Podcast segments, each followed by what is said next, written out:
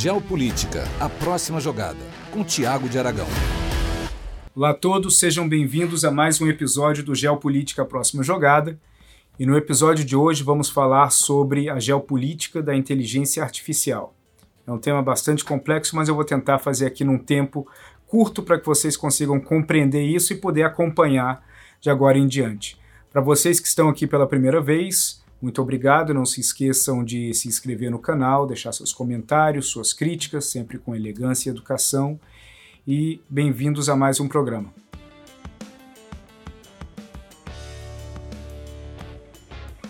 Inteligência artificial é uma terminologia mais macro que comprime toda uma categoria é, e todo esse braço de estudo dessa, dessa parte da ciência da computação.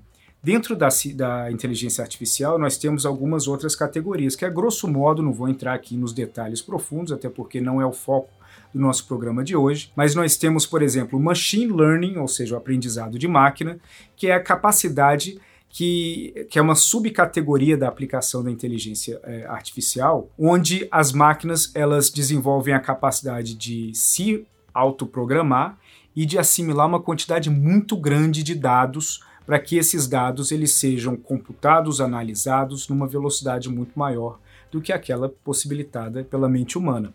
Abaixo de machine learning, nós temos o deep learning, que aí é um braço ainda mais complexo, muito incipiente, ainda é, girando muito ainda no campo teórico, no qual ele possibilita a máquina dela se ensinar à medida que novos dados são inseridos e novos dados são coletados pela própria máquina, ou seja, a experiência de atuação de determinada análise faz com que, por meio de deep learning, que o próprio software ele acabe se ensinando e ficando cada vez mais moderno.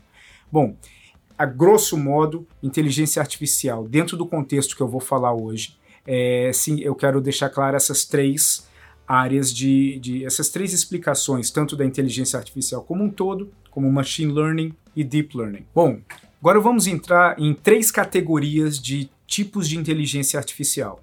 Tá? A primeira se chama ANI, ou Artificial Narrow Intelligence, que é a forma mais comum que nós vemos hoje.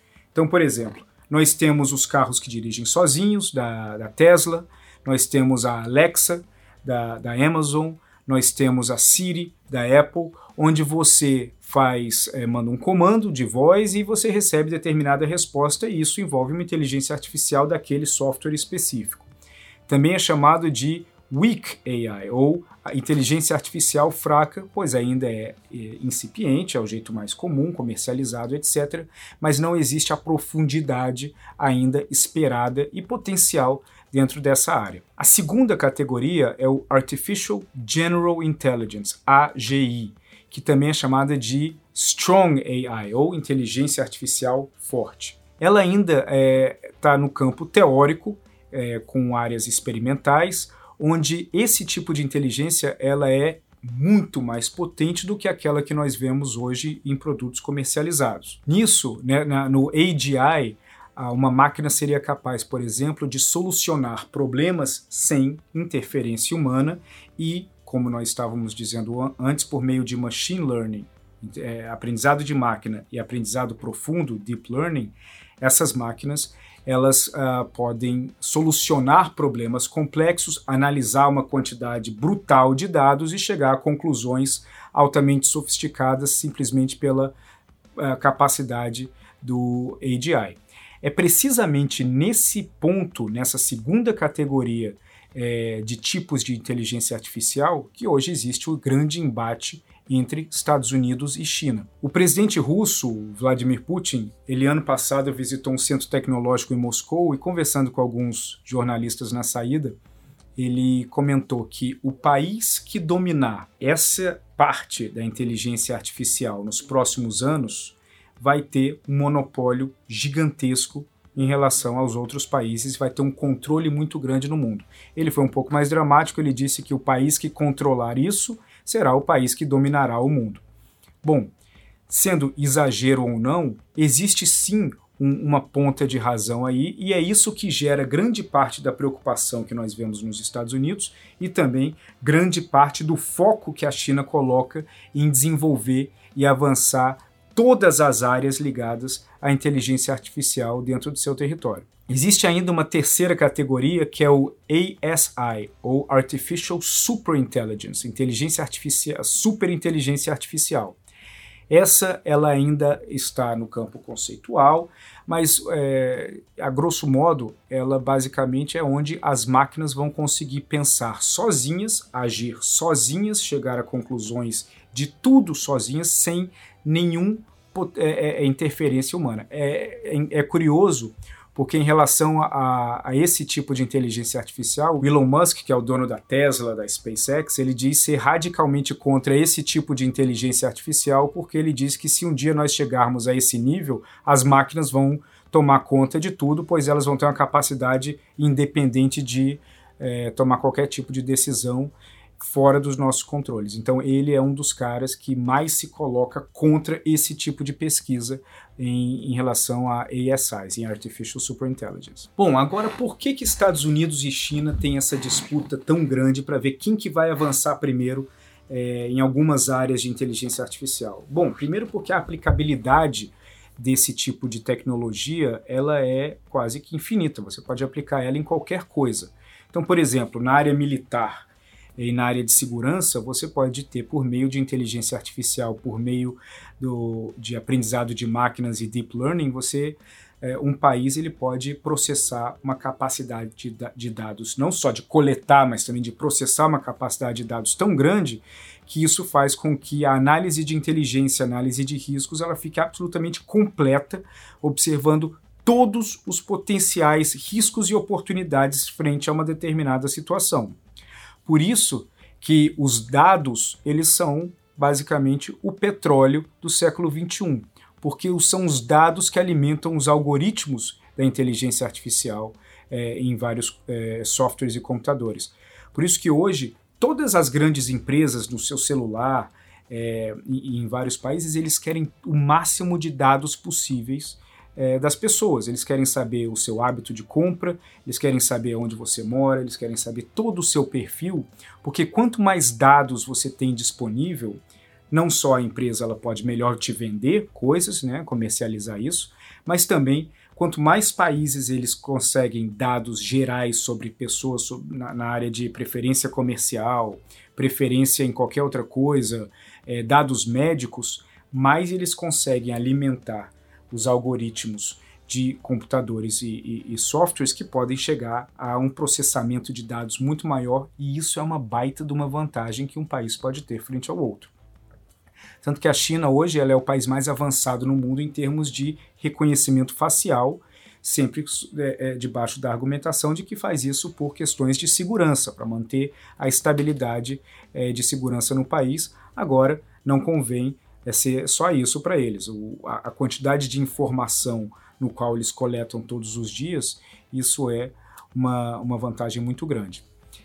Também existe uma aplicabilidade enorme em outras áreas mais benéficas. Por exemplo, na área médica, você tem uma, um, serviços e sistemas é, por meio de inteligência artificial que vão conseguir diagnosticar e, e, e prescrever medicamentos com uma velocidade muito grande é, e também em áreas onde médicos humanos não são acessíveis. Tem uma, uma clínica chinesa chamada Ping An, que ela aos poucos está se expandindo na China e ela é uma clínica de diagnóstico e prescrição de medicamentos que é totalmente computadorizada. Então a pessoa chega lá, é um médico virtual e é, se chamam One Minute Clinics, clínicas de um minuto. E em poucos minutos eles diagnosticam e prescrevem uma, um medicamento, etc. Se isso já está é, tá no nível confiável, eu não sei, não sei até que ponto as pessoas iriam querer isso é, em comparação com o médico humano. No entanto, em, algum, em muitas partes do mundo, isso poderia solucionar, em tese, a ausência de médicos é, nessas regiões. Tem também a aplicabilidade para a área de educação, que daí você pode é, ampliar o acesso a conhecimento e educação em várias áreas do mundo e também em outras áreas ligadas à área espacial, à, à área militar, como a área espacial, por exemplo, envolvendo análise de riscos. Então, como vocês viram, a aplicabilidade é muito grande. E essa aplicabilidade ela acaba entrando no cerne de várias disputas e tensões entre Estados Unidos e China. Por isso que os Estados Unidos eles observam e olham com preocupação, enquanto a China quer acelerar o máximo possível. Em 2019, os Estados Unidos eh, aprovaram a Ordem Executiva 13.859. O que, que, é isso? Basicamente é uma ordem que o ex-presidente Trump eh, assinou, onde se começa a criar um plano nacional de inteligência artificial que visa gerar eh, financiamento para pesquisas e desenvolvimento nessa área, uma coordenação grande entre governo, academia, empresas privadas e países aliados, a fim de tentar agilizar e acelerar as capacidades eh, nos Estados Unidos em relação à inteligência artificial. Já na China, dois anos antes, em 2017, foi aprovado o Plano de Inteligência Artificial para a Próxima Geração. Esse plano ele tem alguns, alguns prazos específicos e alguns objetivos no qual o Partido Comunista Chinês quer atingir até determinado ponto. Então, por exemplo, é, dentro desse plano de 2017, eles é, cravaram, escreveram que gostariam de chegar num nível global avançado de domínio de áreas da inteligência artificial até 2020. Bom, nesse lado eles já conseguiram, porque em 2020 eles já se colocaram como ao lado dos Estados Unidos a grande potência nesse, nesse quesito. O segundo ponto que eles colocaram é que inteligência artificial seja a principal força de avanço industrial e reestruturação econômica até 2025. Bom, entre outras coisas, o governo chinês quer até 2025 acabar com a moeda de papel, com o yuan, e ter somente o yuan digitalizado, que a, o objetivo é, como eu falei no programa anterior, é, facilitar a vida das pessoas, já que todo mundo tem smartphone, mas também, principalmente, uma coleta de dados absurda que seria disponibilizada para o governo chinês a partir da digitalização da moeda chinesa. E o terceiro desse objetivo do plano de próxima geração do, do governo chinês em termos de em relação à inteligência artificial é ser o principal centro global de inovação em inteligência artificial até 2030. Bom, para isso, existem é, diversos subplanos, tanto do lado americano quanto do lado chinês, para chegar nesse objetivo. Do lado americano, além do, da, da, área militar, do próprio governo e de várias universidades, nós temos aquelas empresas clássicas que estão é, investindo bilhões de dólares em pesquisas, como por exemplo a Apple, o Google, a Amazon, Facebook, IBM, as empresas do grupo do Elon Musk, todas elas estão desenvolvendo bastante dinheiro para chegar é, num, num, avanço ainda maior em relação à inteligência artificial, principalmente em relação à aprendizagem de máquinas, machine learning. Do lado chinês, nós temos a Tencent, Baidu, SenseTime, a Megee e Yitu Technologies e também áreas da Huawei, sendo os principais é, as principais locomotivas pelo lado chinês, também sempre em, em correlação com algumas universidades, principalmente a de Tsinghua, é, que é a que tem o principal centro de, de pesquisa nessa área na China, para tentar avançar. Qual que é uma outra importante grande diferença aqui?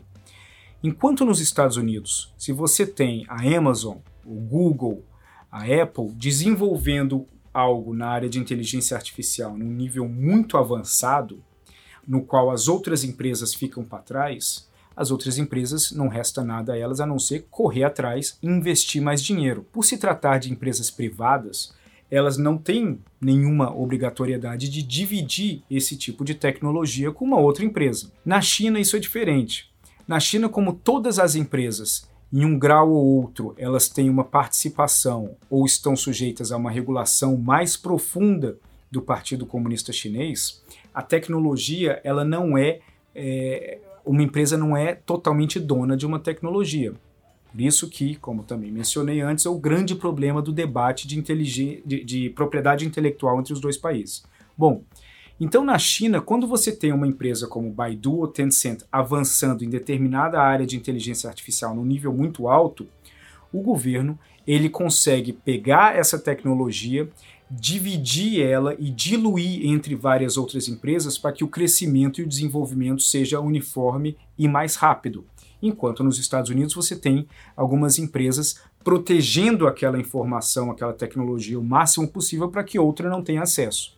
Então aí mora uma possibilidade para a China é, equiparar ou ultrapassar os Estados Unidos, principalmente por essa ausência de propriedade intelectual que existe nos Estados Unidos e existe em todo o, o Ocidente, o mundo ocidental que nós temos, é, que, que nós vemos dos países que fazem parte disso. Então, isso é um ponto de desequilíbrio nessa disputa entre os dois países. No meio a toda a corrida e disputa de avanço na área de, de inteligência artificial, ao mesmo tempo nós temos as tensões de Estados Unidos e China na área militar, na área comercial, na área econômica, é, geopolítica, etc., com questões de Taiwan, Xinjiang, é, direitos humanos, Hong Kong também direitos humanos, e a, a dependência econômica e a dependência financeira e comercial que a China tem com vários países e que os Estados Unidos querem tentar desmantelar isso. Isso levou o governo americano, desde o, o, o meio do governo Trump até agora, a aplicar inúmeras sanções a, contra a China a fim de não só punir por violações de direitos humanos, conforme os Estados Unidos afirmam e a China nega, obviamente, é, e, e essas sanções elas visam sufocar a capacidade chinesa de avançar determinadas áreas de sua indústria que são vistas como ameaças à segurança nacional. Tudo bem. É, um dos exemplos é a questão dos, dos chips semicondutores, onde hoje nós temos no mundo uma dependência muito grande em pouquíssimas empresas e essa dependência ela acaba é, e as sanções elas acabam sufocando a capacidade da indústria chinesa de produzir. Agora, existe um ponto de convergência entre os dois países que é muito interessante. E acaba, vocês vão entender que eu vou voltar nessa questão, da, ela vai estar ligada à questão de inteligência artificial. Dos, um, um, dos poucos, se não únicos pontos de convergência na, na atual tensão entre Estados Unidos e China é a questão ambiental e a questão de energia renovável. Tanto que, essa semana, o John Kerry, que é o chefão da área ambiental do governo americano, foi à China e eles lá tiveram um papo bom, bababá, chazinho, e já começaram a preparar a cúpula do clima é, dessa semana. Bom, o que, que acontece? Como esse é um ponto de convergência, dificilmente os Estados Unidos aplicarão sanções contra a China que afetem a área de energia é, sustentável e de sustentabilidade ambiental, porque esse é um ponto no qual eles são estão se aliando e eles têm um diálogo fluido e positivo. Isso faz com que a China é, interprete como uma grande oportunidade, porque não só para a fabricação de turbinas eólicas, de painéis solares e de outras variantes é, de energia sustentável, é, mas também em eletrônicos, supercomputadores na área militar e que tudo isso acaba desembocando em inteligência artificial, a China precisa de minerais raros. Os minerais raros, eles são podem ser, eles são utilizados para aplicação em várias indústrias, desde energia renovável até supercomputadores, chips, é, etc. Se a China compreende que a aliança por meio na área de energia sustentável e renovável com os Estados Unidos impediria que os Estados Unidos colocasse sanções contra o acesso chinês de de mineral a, a minerais raros, isso acaba sendo uma vantagem grande para a China, ou seja, é o pulo do gato. Você se alia aos Estados Unidos nesse determinado ponto, você garante que uma das matérias-primas que seriam aplicadas e que vão ser aplicadas na, no desenvolvimento de energia sustentável não sofram sanções, mas ao mesmo tempo essa mesma matéria-prima ela vai ser aplicada e pode ser aplicada em outras áreas é, que, em tese, sofreriam sanções dentro da lógica que nós estamos vendo sendo aplicado. Então, essa aliança é, e essa aproximação e essa, esse papo de amigo entre China e Estados Unidos na área ambiental, ela convém muito para os chineses por conta da proteção que gera contra sanções em um aspecto muito importante para o avanço na área de inteligência artificial, na área militar, também, naturalmente, na área de energia renovável. Bom, por fim, inteligência artificial é uma área muito, muito ampla.